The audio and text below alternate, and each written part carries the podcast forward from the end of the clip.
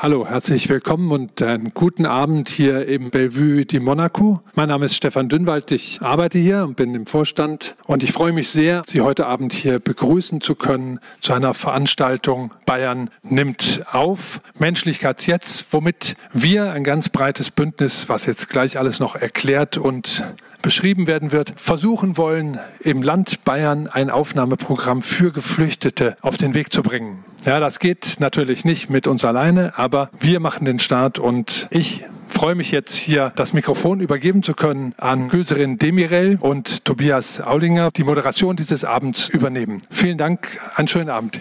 Auch von unserer Seite ein herzliches Willkommen zu unserem Abend der Solidarität. Wir beide begleiten Sie heute durch den Abend. Mein Name ist Tobias Auinger. Ich bin auch im Bündnis für die Bayern SPD und genau einer Ihrer Gastgeber heute. Ja, auch von meiner Seite einen schönen guten Abend. Mein Name ist Gülseren Demirel. Ich bin sitze für die Grünen im Bayerischen Landtag. Ich begrüße Sie ganz herzlich und wir freuen uns, dass uns so viele Menschen zuschauen. Ja, Menschlichkeit zeigen, Bayern nimmt auf, ist ein Bündnis von 50 Organisatorinnen, die sich zusammengeschlossen haben und gesagt haben, wir können nicht wegschauen. Wir können nicht wegschauen, wenn in Griechenland auf dem europäischen Boden Menschen, Geflüchtete in einer Situation leben, wo Kinder keine warme Kleidung haben, nicht ausreichend Essen haben, keine medizinische Versorgung haben und nicht mal richtige Zelte haben haben mit warmen Decken und die Grundbedürfnisse äh, nicht versorgt werden, also nicht mal sauberes Wasser, dann können wir nicht wegschauen. Wir müssen was machen. Wir das sind Organisationen aus dem politischen Spektrum, aus Wohlfahrtsverbänden, zivilgesellschaftliche Initiativen, die dieses Bündnis Bayern nimmt auf, Menschlichkeit zeigen, jetzt unterstützen.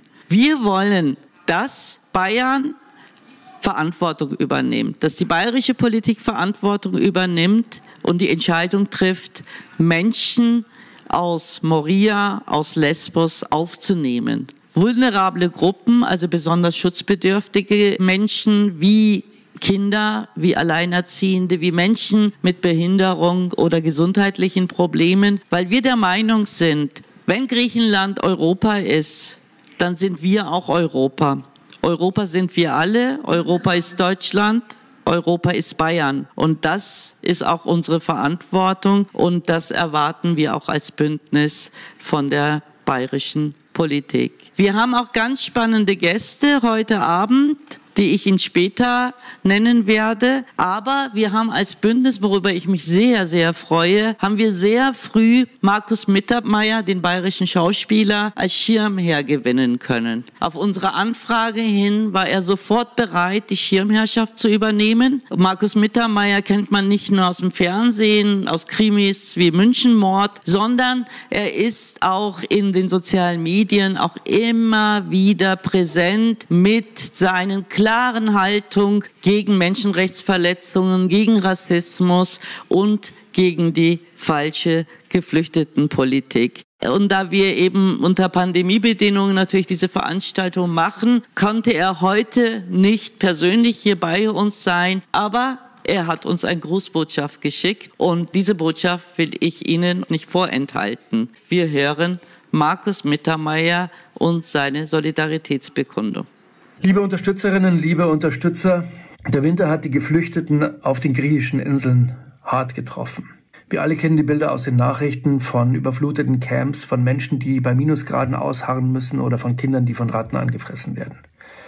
Die medizinische Versorgung ist zudem eine Katastrophe. Ich als Vater bin entsetzt, wenn ich sehen muss, unter welchen Bedingungen Menschen in Europa leben müssen. Und ich kann es nicht fassen, dass die bayerische Staatsregierung bis zum heutigen Tag nichts unternommen hat, um diesen Leiden ein Ende zu setzen. Dabei ist der Wunsch zu helfen in der Bevölkerung längst angekommen. Immer mehr Kommunen erklären ihre Aufnahmebereitschaft und die Staatsregierung muss endlich Menschlichkeit zeigen und den Geflüchteten helfen. Währenddessen ist schön zu sehen, dass unser Bündnis immer weiter wächst. Immer mehr Organisationen zeigen sich solidarisch und unterstützen die Forderung nach einem bayerischen Aufnahmeprogramm. Und ich finde es großartig, wie viele Menschen sich einsetzen, um diesen Geflüchteten vor Ort zu helfen. Deshalb jede Unterschrift für die Petition ist wichtig. Jede neue Organisation im Bündnis zählt und ist wichtig. Sprecht mit Freundinnen, mit Bekannten, mit Familienmitgliedern, macht sie auf diese Petition aufmerksam. Ich danke euch für euer tolles Engagement und ich danke auch jenen, die vielleicht jetzt gleich diese Petition unterschreiben werden. Vielen Dank. Ihr, euer Markus Mittermeier.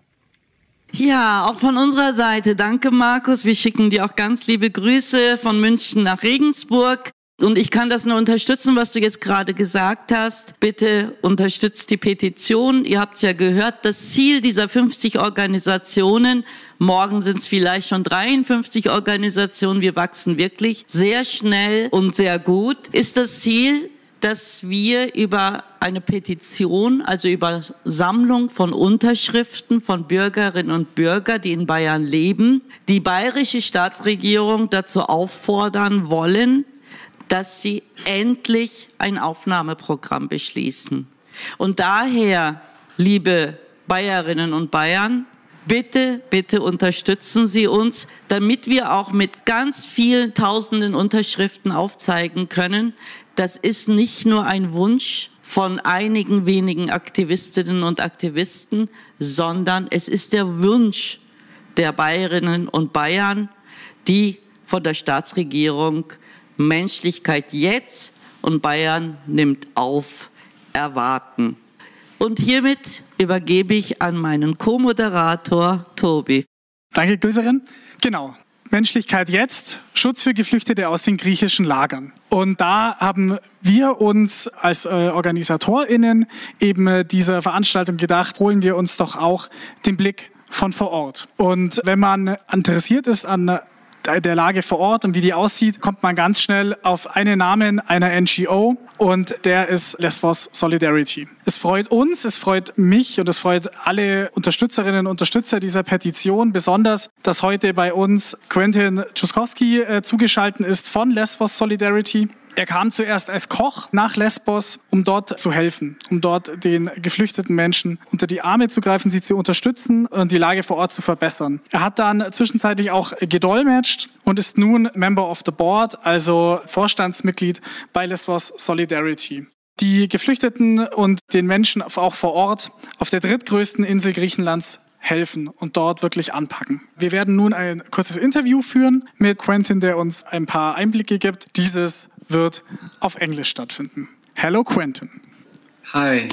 Thanks that you found the time for letting us know some insights uh, from the Greek islands. But first, could you please tell the people in your words what uh, Lesbos Solidarity does to help on the island? Yeah, so Lesbos Solidarity is a grassroots organization and solidarity network that is uh, operating in uh, Lesbos. We started operating as an informal network of citizens and open camp called PICPA back in 2012, and then officially registered as an NGO in 2016 when the deal between the European Union and Turkey was signed, and that like started the situation we're in now, where asylum seekers are trapped in Lesbos. Uh, since then, we've been operating Pickpack Camp, which uh, unfortunately was evicted by the government last October. And so, on the side of this, Lesbos Solidarity, we're running like social center in the city of Mytilene called Mosaic, where we offer education and activities both for locals and refugees. We have two workshops where we recycle material such as uh, the dinghy boats, uh, life jackets that we can find on the shore, but also tents and old clothes. And we create bags and jewelry with this that somehow spread the message of uh, the migration that these people have been through, but also create opportunities for jobs for refugees. And currently, following the closure of PICPA last October, we have uh, started a new project now for to offer accommodation for vulnerable people in apartments that comes together with a mental health, medical, and psychosocial support center. So I'm really excited with this. We had the, the key to our first uh, apartment last week, and we're hoping that hopefully our first uh, family will move in uh, next week in general, Lesbos Solidarity aims to, you know, promote dignified conditions for asylum seekers and refugees, but also answering to needs of the local population because we understand integration as coming from both sides. So we focus heavily on accommodation because for us this is a, a primary need before any other kind of support that can be offered in this situation to ensure that people are in living conditions where they can actually improve both their physical and mental health. And we are also a, a large solidarity network now after so many years and so many people all over Europe that joined us. So we are also spreading the message of, of what is going on here. Perfect. And that's exactly what's really necessary to spread the message. That's also what we want to do. So let's go into, into the situation at the islands. So in Germany, photos of uh, people standing barefoot in the snow on the Greek islands went through the media. And from your point of view, how was the winter? And has there uh, been help? So actually, it snowed a couple days ago in Lesbos, but uh, much higher uh, in the mountains. No, so generally the winter has been really bad for people who stay in camps. Uh, so the camp that people are staying in now massively has been built in a hurry in September after the destruction of the, the famous Moria camp.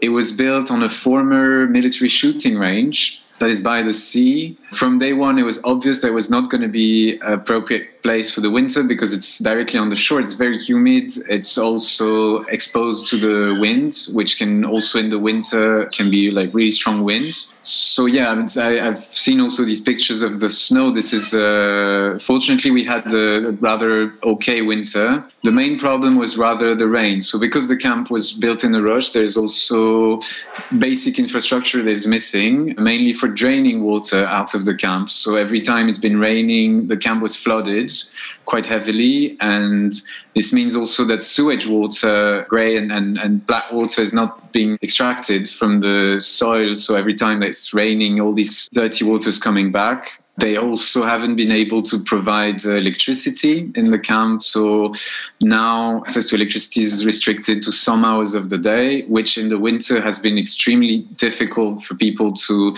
heat tents because of lack of access to electricity. And therefore, people obviously are trying to warm up by making fires. And this is how most incidents uh, in the past few weeks have led to destructions of tents and displacements of people, and even in some cases, uh, death. And then, additionally, also from day one, because it was a former shooting range, there were rumors about this place being potentially a, a risk for uh, lead poisoning. It took four months for an actual report to come out, which came at the beginning of the year that, yeah, indeed, the, the measurements measurements that have been done in the soil there have proven that in some areas of the camp there is the levels of, uh, of lead in the in the soil are above uh, the, the critical limits that are usually allowed.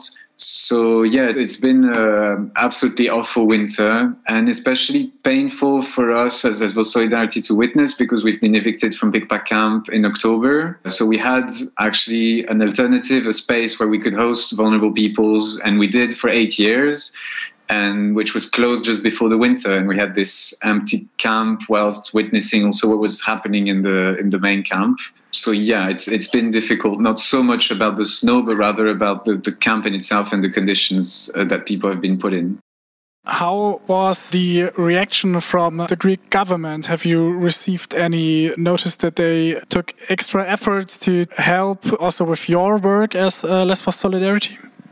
Uh, it's tricky to hear anything from the Greek government about the situation. So there is uh, currently a new plan for a camp that will be built this year uh, that they aim to finish. Uh, I think now the official deadline is November this year. So it, it, was clear from the start that the, the, camp in which people are stuck now was supposed to be a, a temporary solution.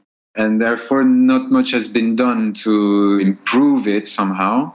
Uh, and no, actually, uh, uh, it's been quite the opposite. The Greek government continues to enforce the closure of uh, a lot of structures in Lesbos, but also uh, in the rest of Greece. Uh, they announced a couple weeks ago now the closure of the camp of Karatepe, which was is right next to the new camp and was historically a, a, a, camp for vulnerable families. They are also going to close the main camp in Samos, the camp in Volvi, and uh, the, it's also quite famous camp of Skaramagas near Athens. So altogether, we're talking about places that host around 5,000 people. There's not a clear plan of what is going to happen with these 5,000 people. In the mainland, there's been also they have opened uh, emergency shelters for uh, quite a lot of uh, asylum seekers and refugees in the winter that are now being evicted as well. So people were put in hotels for the winter, and now at the end of the winter, people are being uh, brought back to the streets. So in general, no, I, I feel like the, the, government has been taking rather the, the opposite direction of, of closing as many places as possible and keeping everyone contained in these uh, yeah huge uh, camps. Tough to hear. so. And how would you describe the, the, the general situation uh, under the refugees and also what should be uh, the next steps or what other next steps you as uh, Lesvos Solidarity is doing to help the current situation? Okay, so there are many grounds for battle. Okay, for us, I think one of the most important things to do is to try and, and get people out of the camps for obvious reasons. But at the same time, we're also working together with building relationships with the local society. And there's been basically this year a whole kind of general crackdown on civil society actors who are working on human rights and with refugees in general. And it's important at this stage to also rebuild the kind of social fabric that allows cooperation of civil society actors and the government towards finding appropriate solutions for these people. I would say, yeah, so the I think one of our objectives at this point is to offer alternatives and, and prove also that there is no way to deal with integration if you put people in such conditions. I mean, there is eventually, if they acquire asylum, how these people are going to start a life also depends on the conditions in which they live now. So being stuck in a tent guarded behind fences, also completely ghettoized from the rest of society is, is never going to help. So, yeah, this is, I would say, one of our priorities. And then generally, we're also trying to see how the government is also evolving because these dialectics around uh, NGOs and civil society actors this year is also going together with a, a, policy that is to close down camps, remove NGOs out of the ways, as well as any journalists, whistleblowers. Uh, so anyone that is potentially dangerous is being uh, left aside. They created uh, last year in 2020 a new registration system also to limit the actions of, uh, of NGOs, both in the camps and outside. And they're also transforming slowly the asylum system into something that establishes uh, detention, administrative detention, in view of deportation, which has now completely become the norm, uh, especially on the Greek islands. And there is no screening system of, of individuals that are being put in detention. So it's also extremely worrying to see that you have vulnerable cases, sometimes with mental health issues, that end up being detained for where I mean there there's basically also triggering potentially their conditions. So yeah, the other thing for us is to also, I mean, hopefully put an end to these detention centers, massive camps that are closed down with refugees stuck in them. Okay, yeah, we try also with this uh, event right now and with our petition to help you there to get the people out of the Greek islands because we fight for a Bavarian resettlement program and want to bring vulnerable people here to Germany, especially to Bavaria, because we have the infrastructure uh, to help them. But you see movement that people can leave the Greek islands and uh, that our resettlement program once it is it, it's got it's okay from the government will be done quick Yes, I, I, believe it's it's hugely important to build these bridges now. Mainly, there has been a, actually a statement from uh, the ministers of Greece, Malta, Italy, Portugal, all the, these frontline countries to answer to the, the new European Migration Pact, where they stated that as they have for many years, they, they're expecting more support from other member states in Europe. And at this stage, and since the EU Turkey deal in 2016, we've seen that uh, these countries, and especially now the, in the case of the Aegean Islands, they've been used as a kind of buffer zone before Europe, where we can trap asylum seekers and migrants to screen them and decide who should come in and not. And this situation is, is starting to settle now. The, the Aegean Islands have become prisons completely with also now, I mean, also detention in so closed camps on these islands. There's also more and more reports of Greek and European coast guards performing pushbacks in the sea, bringing people back in Libya in Turkey. And so I think building these bridges directly into other countries in Europe is, is also extremely helpful, both for these people to, I mean, to avoid them being trapped, but also for the, the sort of political direction that Greece or other border states are taking where they also need to feel that the, the pressure is going to be taken off them eventually. And yeah, I feel now with the, all the, the pushbacks are happening, that there's also a general fear in Greece that a social crisis is coming up with all these recognized refugees that are now settling in Greece that have not been given the possibility to actually integrate or access employment, education, or things like this. And Greece is, is reacting very strongly against this uh, new population. I believe, yeah, creating bridges to other places in Europe that can actually offer proper support to these population is, is extremely relevant by now. Perfect. So thank you for giving us uh, an insight. And if you could speak to one of the politicians here in uh, Bavaria, what would be your statement be for them in regards to our resettlement program? So anything you want to say them, please, the stage is yours.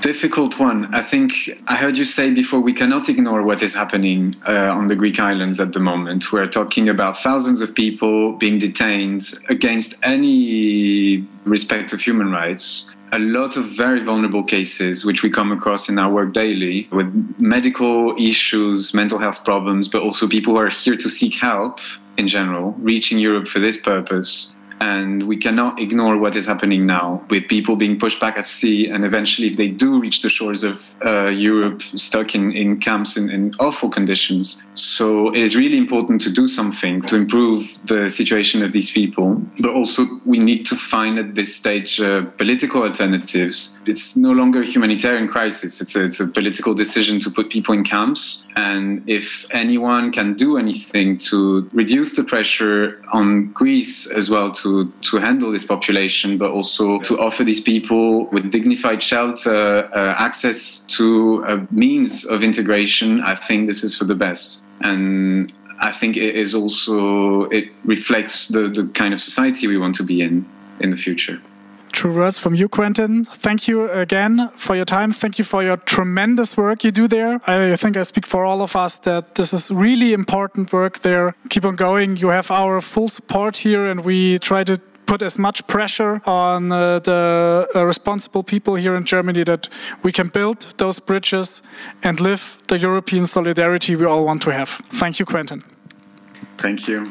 Nach dieser nun hoffentlich auch für Sie sehr interessanten Schilderung vor Ort kommen wir nun zu unserer nächsten Unterstützerin, zu unserem nächsten Einspieler. Luise Kienseher ist jetzt dran. Die meisten von Ihnen werden Sie als Schauspielerin und Kabarettistin in der Rolle der Mama Bavaria auf dem Nockerberg kennen, wo Sie in dieser Rolle immer den Finger in die Wunden der Politik gelegt haben, die auch besonders wehtaten, die es aber auch verdient haben, im Blickpunkt zu stehen. Sie ist bekannt als eine Person, die an der Seite der Schwachen steht und für eine vielfältige Gesellschaft eintritt. Liebe Luise Kienseher, vielen Dank für deine Unterstützung und Spot up.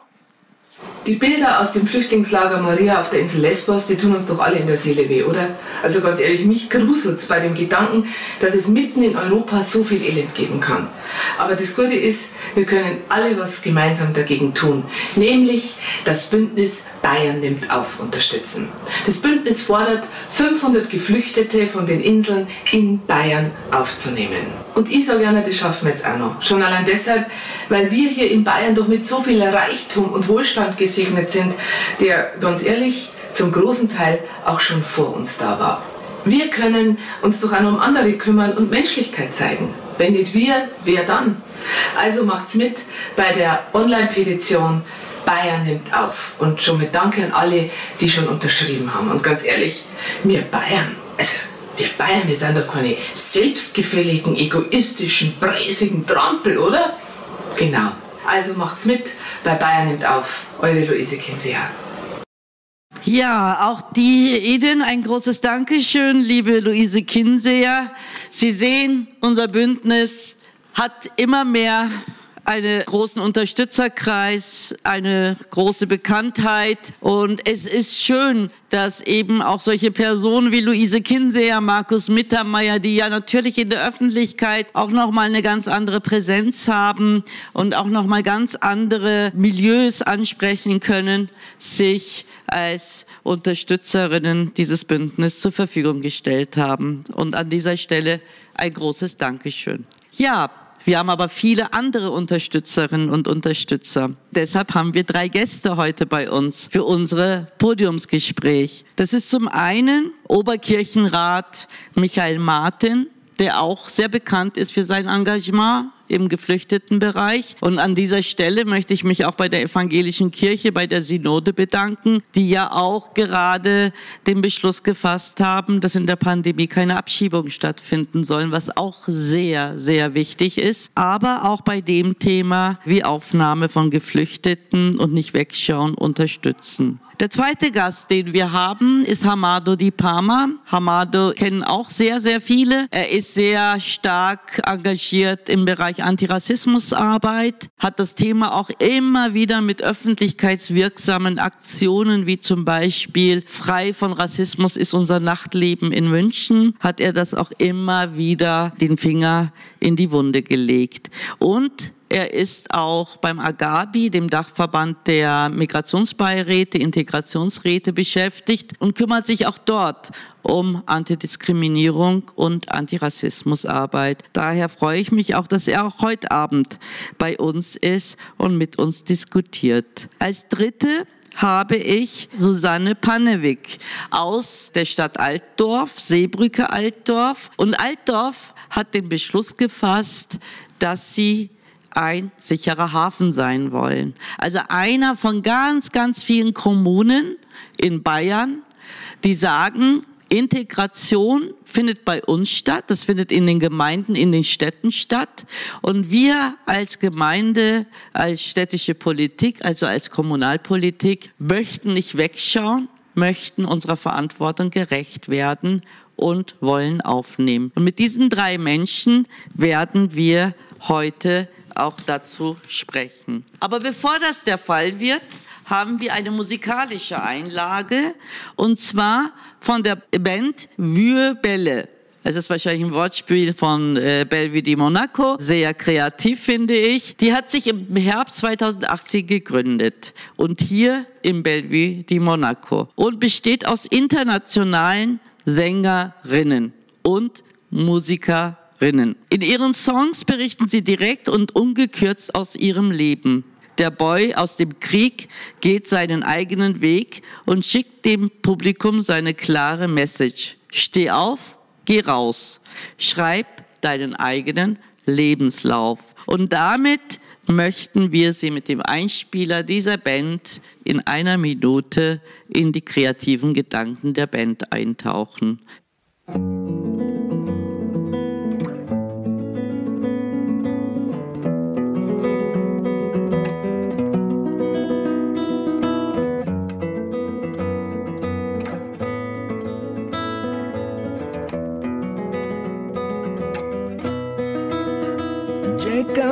baba make we negotiate whoa.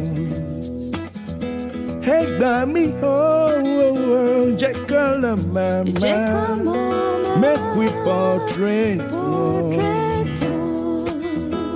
ẹ gbà mí o.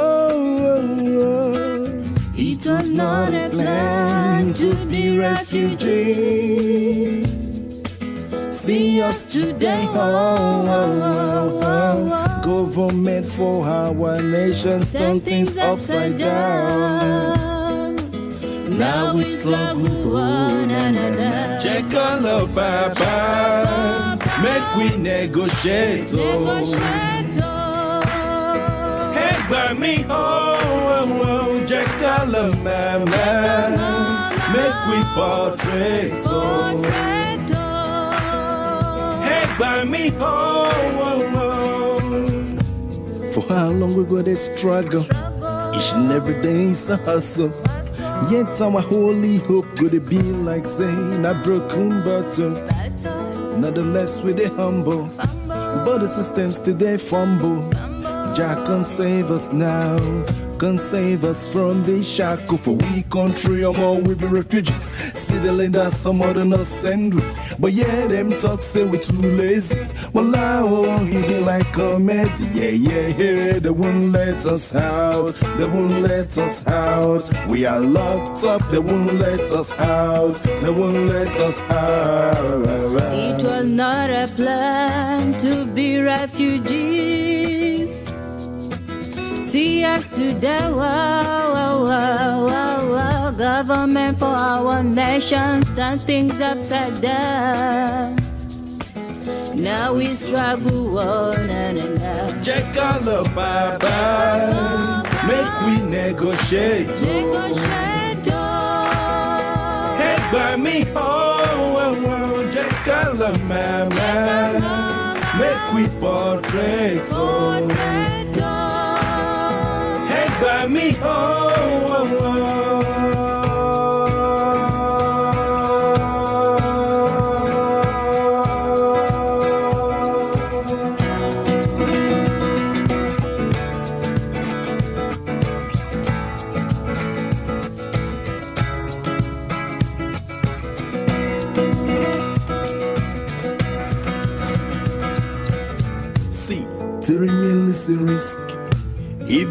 Future they blink.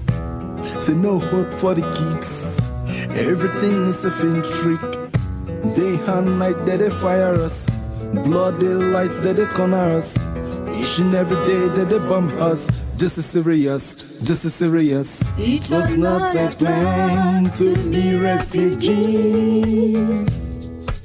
See us today, oh, oh, oh. government for our nations, turn things upside down. Now we struggle, oh, na, na, na. check all bye. make we negotiate, oh. Hey, by me, oh, oh, oh. check all bye, bye. make we portrait, oh gbà mí o. check on lọ bàbá. Make we negotiate o.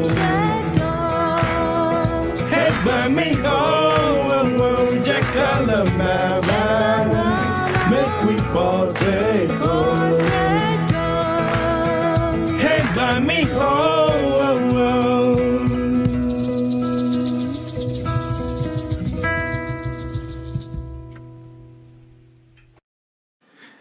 Sie haben äh, diesen kurzen äh, Musikeinspieler genauso äh, genossen wie wir hier in dieser Runde. Und wir würden starten mit Herrn Martin und der ersten Frage. Die äh, Größerin Demirel hat ja schon erwähnt, Ihre Synode hat einen sehr schönen, sehr guten Beschluss äh, zu Abschiebungen jetzt während der Pandemie getroffen. Aber wie sehen Sie denn generell die Aufgabe der Kirchen bei konkreten Maßnahmen, wenn es um die Aufnahme von Geflüchteten geht?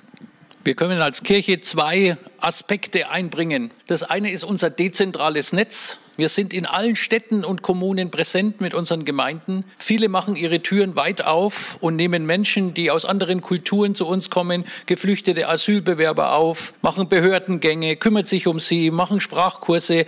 Viele, viele Ehrenamtliche sind dezentral unterwegs und kümmern sich um Menschen. Das ist das eine, was Kirche leisten kann, dezentral. Und das zweite, was immer unterschätzt wird, Kirche ist ein weltweites Netzwerk. Wir haben erste Randkontakte zu allen möglichen Regionen und äh, kulturellen Kontexten in der ganzen Welt. Wir haben Partnerschaftskontakte, wir haben ökumenische Kontakte nach Asien, nach Afrika, nach Lateinamerika, in die ganz verschiedenen Kontexte, oft Herkunftsländer von Menschen, die sich auf den Weg machen und die zu Migranten und Migrantinnen werden. Dadurch können wir als Kirche natürlich auch aus erster Hand in unserer Gesellschaft von den Situationen vor Ort erzählen. Wir können die Situationen ganz authentisch weitergeben durch diese vielen Partnerschaftskontakte, die wir haben. Das sind unsere zwei ganz großen Pfunde, mit denen wir wuchern können. Ein dezentrales Netz äh, von Menschen in unseren Dörfern und Kommunen und ein internationales, weltweites Netz von Beziehungen. Vielen Dank, Herr Martin. Wir sind auch sehr froh, dass eben auch die Kirchen bei uns uns hier unterstützen. Liebe Susanne, du kommst aus einer Stadt, die sicherer Hafen geworden ist, wie sich viele auch dazu bereit er erklärt haben. Aber warum ist es aus deiner Sicht denn gerade wichtig, dass Städte sichere Häfen werden? Ja, leider muss ich korrigieren. Wir sind erst fast sicherer Hafen. Ende April in der Stadtratssitzung kommt endlich der Antrag auf die Tagesordnung. Wir haben aber tatsächlich zweieinhalb Jahre jetzt äh, darüber diskutiert in unserer Stadt, weil wir das als Seebrücken-Lokalgruppe sehr wichtig finden. In den Gesprächen, gerade mit unseren StadträtInnen, ist so deutlich geworden, gerade die äh, konservativen Fraktionen haben ja, uns erstmal zugestimmt und sagen dann, ja, natürlich, es ist alles schrecklich, das Ertrinken im Mittelmeer, das Elend in den Lagern, da stimmen wir völlig zu, aber wir sind ja nicht zuständig. Also so das erste Argument war, na ja, wir sind eine kleine Stadt in Mittelfranken und wir haben ja leider keinen Hafen, da können wir Schiffen ja nichts anbieten. Also gut, wir haben dann geklärt, dass es ja da um ein Bild geht, dass es heißt, es geht darum, einen sicheren Ort anzubieten, wo Menschen ankommen können. Dann kam natürlich schon wieder das Argument, aber wir sind eine kleine Stadt, wir sind nicht zuständig. Da ist der Kreis zuständig, da ist das Land zuständig, da ist der Bund zuständig. Ja, und der Bund sagt dann wieder, wir müssen auf europäischer Ebene eine Lösung finden. Also wir sind nicht zuständig. Oder unsere Leute sagen, ja, wir tun schon was für die Menschen bei uns vor Ort, denen helfen wir gerne, aber wir mischen uns nicht ein in die Politik. Und da haben wir uns gefragt, da stimmt doch was nicht. Wenn ein Kommunalpolitiker sagt, er mischt sich nicht ein in die Politik, irgendwas läuft da schief. Und wir haben für uns klargestellt, nein, also nach unserem Verständnis sind wir in den Kommunen eigentlich die Basis der Demokratie. Bei uns wird politische Meinung gebildet und bei uns werden auch die Dinge umgesetzt, die irgendwo beschlossen werden in der Praxis. Und so verstehen wir eigentlich dieses Signal sicherer Hafen. Wir geben eine Information ab nach oben. Und zwar die Information bei uns im Land, die Menschen wollen menschlich sein, wollen Menschen in Not aufnehmen. Und das heißt ganz konkret, wir haben Platz, wir haben das recherchiert in Altdorf, wir haben Platz, wir haben offene Herzen und wir haben hilfsbereite Hände. Und diese Information finden wir sehr wichtig für einen Bundesinnenminister, wenn der seine Entscheidungen zu treffen hat. Und als letztes ist uns auch klar geworden, dass diese Entscheidung tatsächlich auch für viele Menschen auf der Flucht sehr wichtig ist. Dieses Signal sehr wichtig ist, weil uns auch erzählt wurde, dass für Menschen auf Schiffen, die gerade gerettet wurden, das eine enorme Bedeutung haben kann, wenn sie solche Signale bekommen. Es gibt ein Ziel, es gibt einen Ort, wo wir ankommen können. Und das kann sie tatsächlich vor dem Verzweifeln retten. Und das ist nicht unwichtig.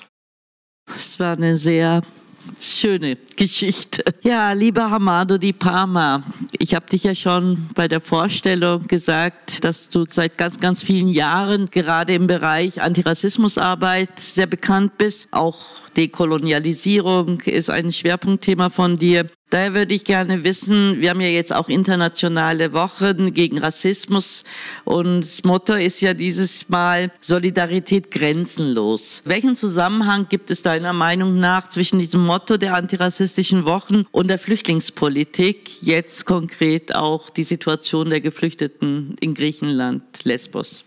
Ja, erstmal möchte ich im Namen der Dachverband der Integrations- und Migrationsbeidete an die Kommunen, die sich bereits als sichere Hafen erklärt haben. Also warum ich das äh, sage, viele unserer Mitglieder haben auch dazu also beigetragen, also die Integrationsbeidete vor Ort.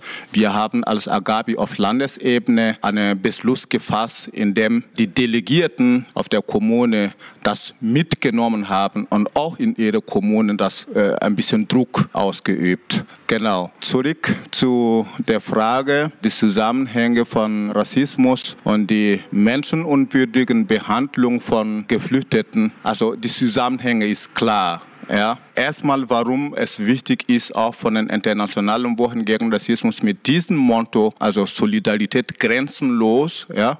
Also das Motto ist aktuell denn je. Ja. Was wir erleben, wir haben ja gehört ja, vor Ort, zum Beispiel in Lesbos, wie die Situation ist. Und wir sind sozusagen hier in Bayern nicht nur unter uns sozusagen sicher, wenn irgendwo anders nicht sicher ist. Also Solidarität muss hier um diese Menschen, die dort leben, zu unterstützen. Noch zurück auf den Zusammenhänge mit Rassismus. Sie wissen auch, dass Rassismus ganz eng mit Machtprivilegien und Zugänge zu Ressourcen verbunden sind. Und Sie wissen ja auch, dass Migration äh, ist eigentlich eine Grundrecht, also Migration, auf welchem Grund auch immer, also besonders Fluchtmigration. Es ist ein Grundrecht, die jeder Menschen zusteht, wenn irgend ja ein Problem sozusagen nicht mehr haltbar ist, äh, sei es vom Krieg oder was weiß ich. Und wir müssen aber leider feststellen, dass dieser Grundrecht wird nur genossen von Menschen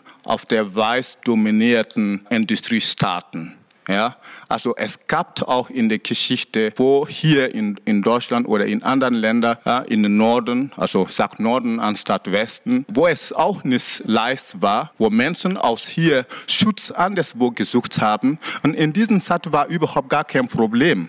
Ja, das war keine große Diskussion, ob die Iran gelassen werden soll oder nicht. Es gab schon bestimmte Fälle, ja, aber kann man nicht vergleichen mit was wir heute erleben. Ja, also Moria ist ja eine äh, Situation, gerade durch Corona reden wir nicht mal über die Menschen, die im Mittelmeer weiterhin sterben. Es sterben ja weiterhin so viele Menschen im, im Mittelmeer. Wir reden nicht mehr über die schwierigen Lage von den Geflüchteten in Libyen. Ja, also eine ganz katastrophale Situation. Und ich denke, was im Moria abspielt, was im Mittelmeer abspielt, was in Libyen abspielt, wenn dieses Menschen auf der weiß dominierten Industriestaaten wäre, hätten wir heute eine ganz andere Diskussion, als wir heute hier haben.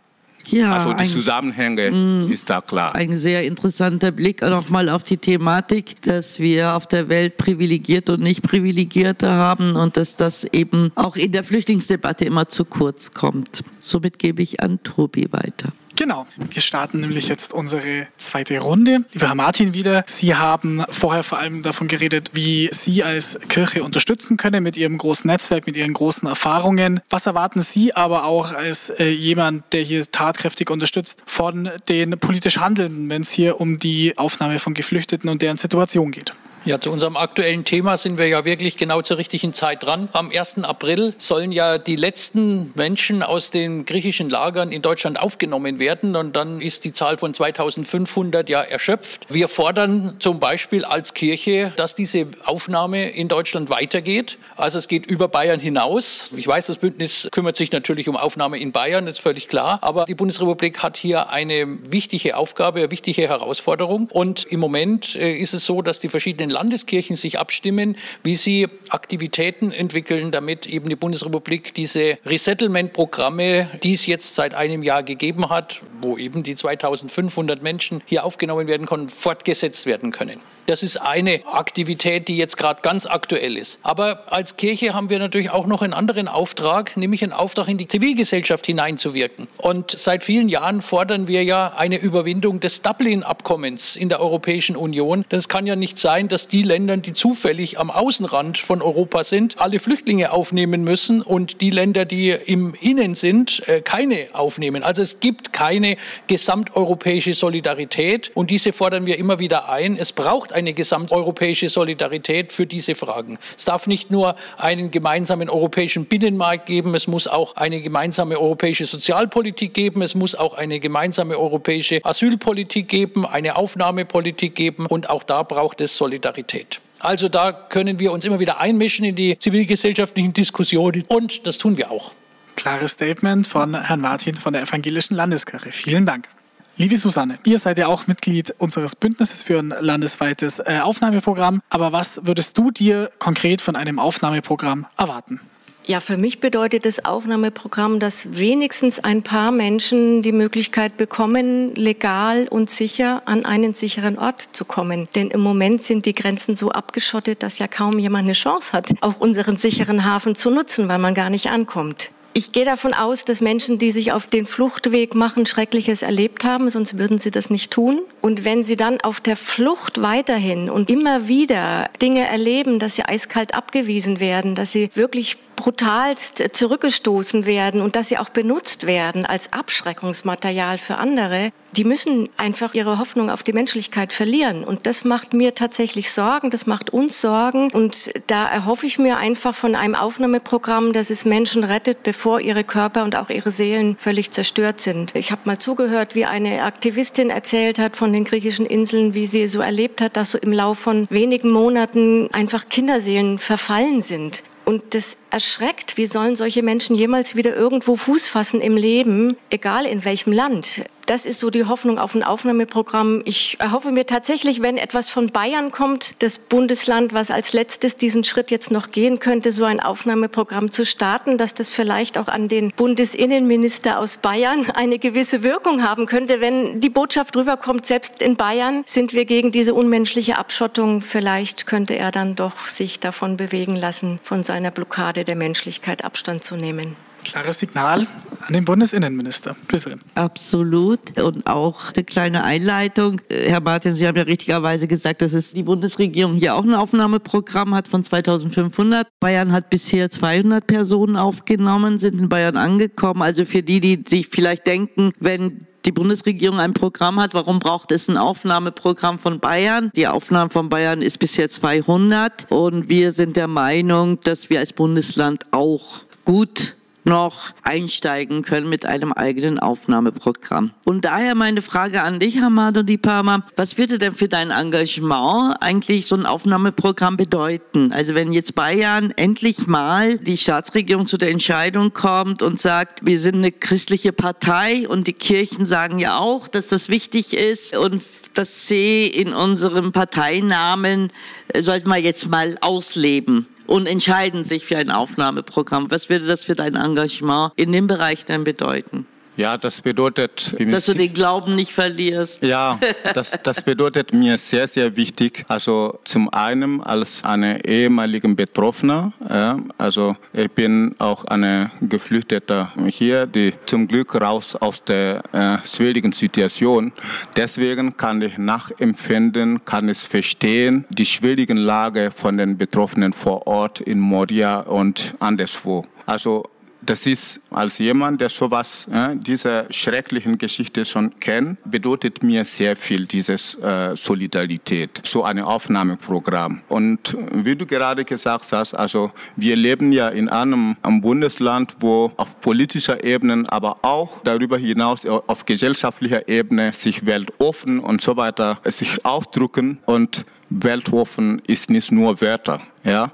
Wir brauchen Taten. Und das ist wichtig für uns. Also zum Beispiel wir bei der Agabi, wir haben auch in unserem regelmäßigen Gespräch mit dem Innenministerium, also mit dem Innenminister, das kundgetan, diese Forderung kundgetan. Ja, wir haben in unserer Vollversammlung immer wieder das als Thema gehabt. Das bedeutet uns einfach viel. Es muss in diesem Bundesland, es muss in Bayern ein Aufnahmeprogramm geben. Wir haben schon die Hälfte äh, von den Bundesländern, die diesen Schritt gemacht haben. Ja?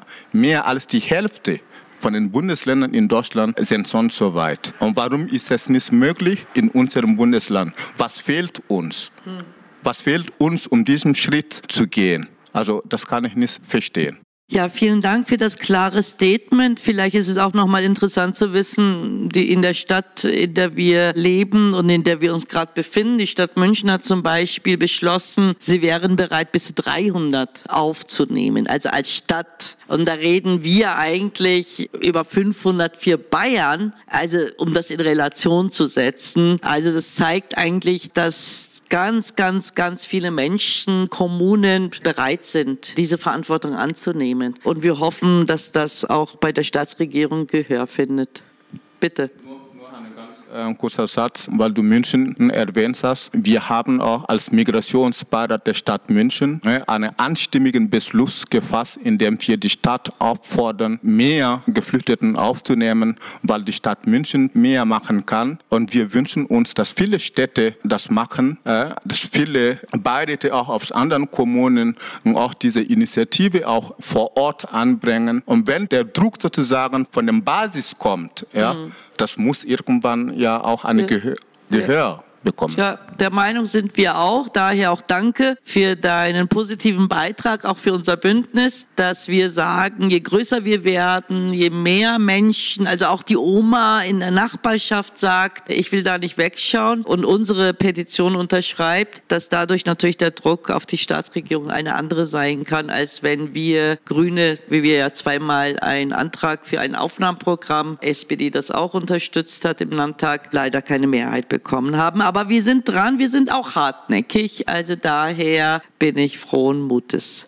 Ja, Tobi, jetzt sind wir am Schluss. Genau, aber dann danke schon, danke schön, Güsserin, du hast schon erwähnt, wir beide von den Parteien, aber es ist ein sehr schönes Bild hier auch unter Gleichgesinnten zu sitzen hier von der Kirche über Agavi bis zu kommunalen Initiativen und äh, der Seebrücke. Wir ziehen hier alle am selben Strang. Ich hoffe, Sie auch. Wir sind auch schon am Ende unserer Veranstaltung angekommen. Wir bedanken uns vor allem beim äh, Bellevue di Monaco, dass wir hier eben äh, sein durften als Bündnis. Danke für die Unterstützung. Danke, dass Sie drei auch hier den Weg hierher gefunden haben. Ich denke, es ist sehr, sehr wichtig, dass auch Sie die Petition unterschreiben. Wir werden weiter sammeln, wir werden weiter Druck machen und äh, würden uns freuen, wenn wir Sie an Ihrer Seite wissen.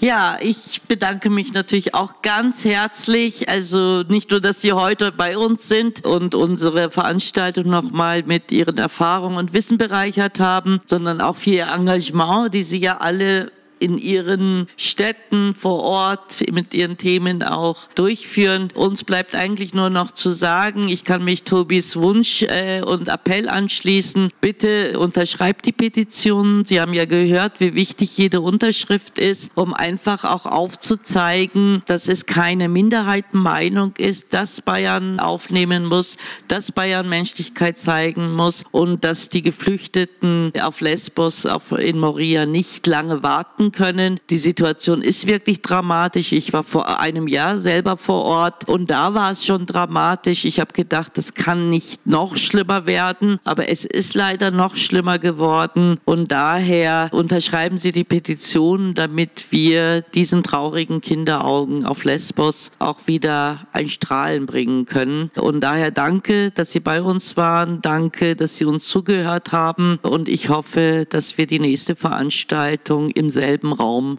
durchführen können. Alles Gute, vielen Dank.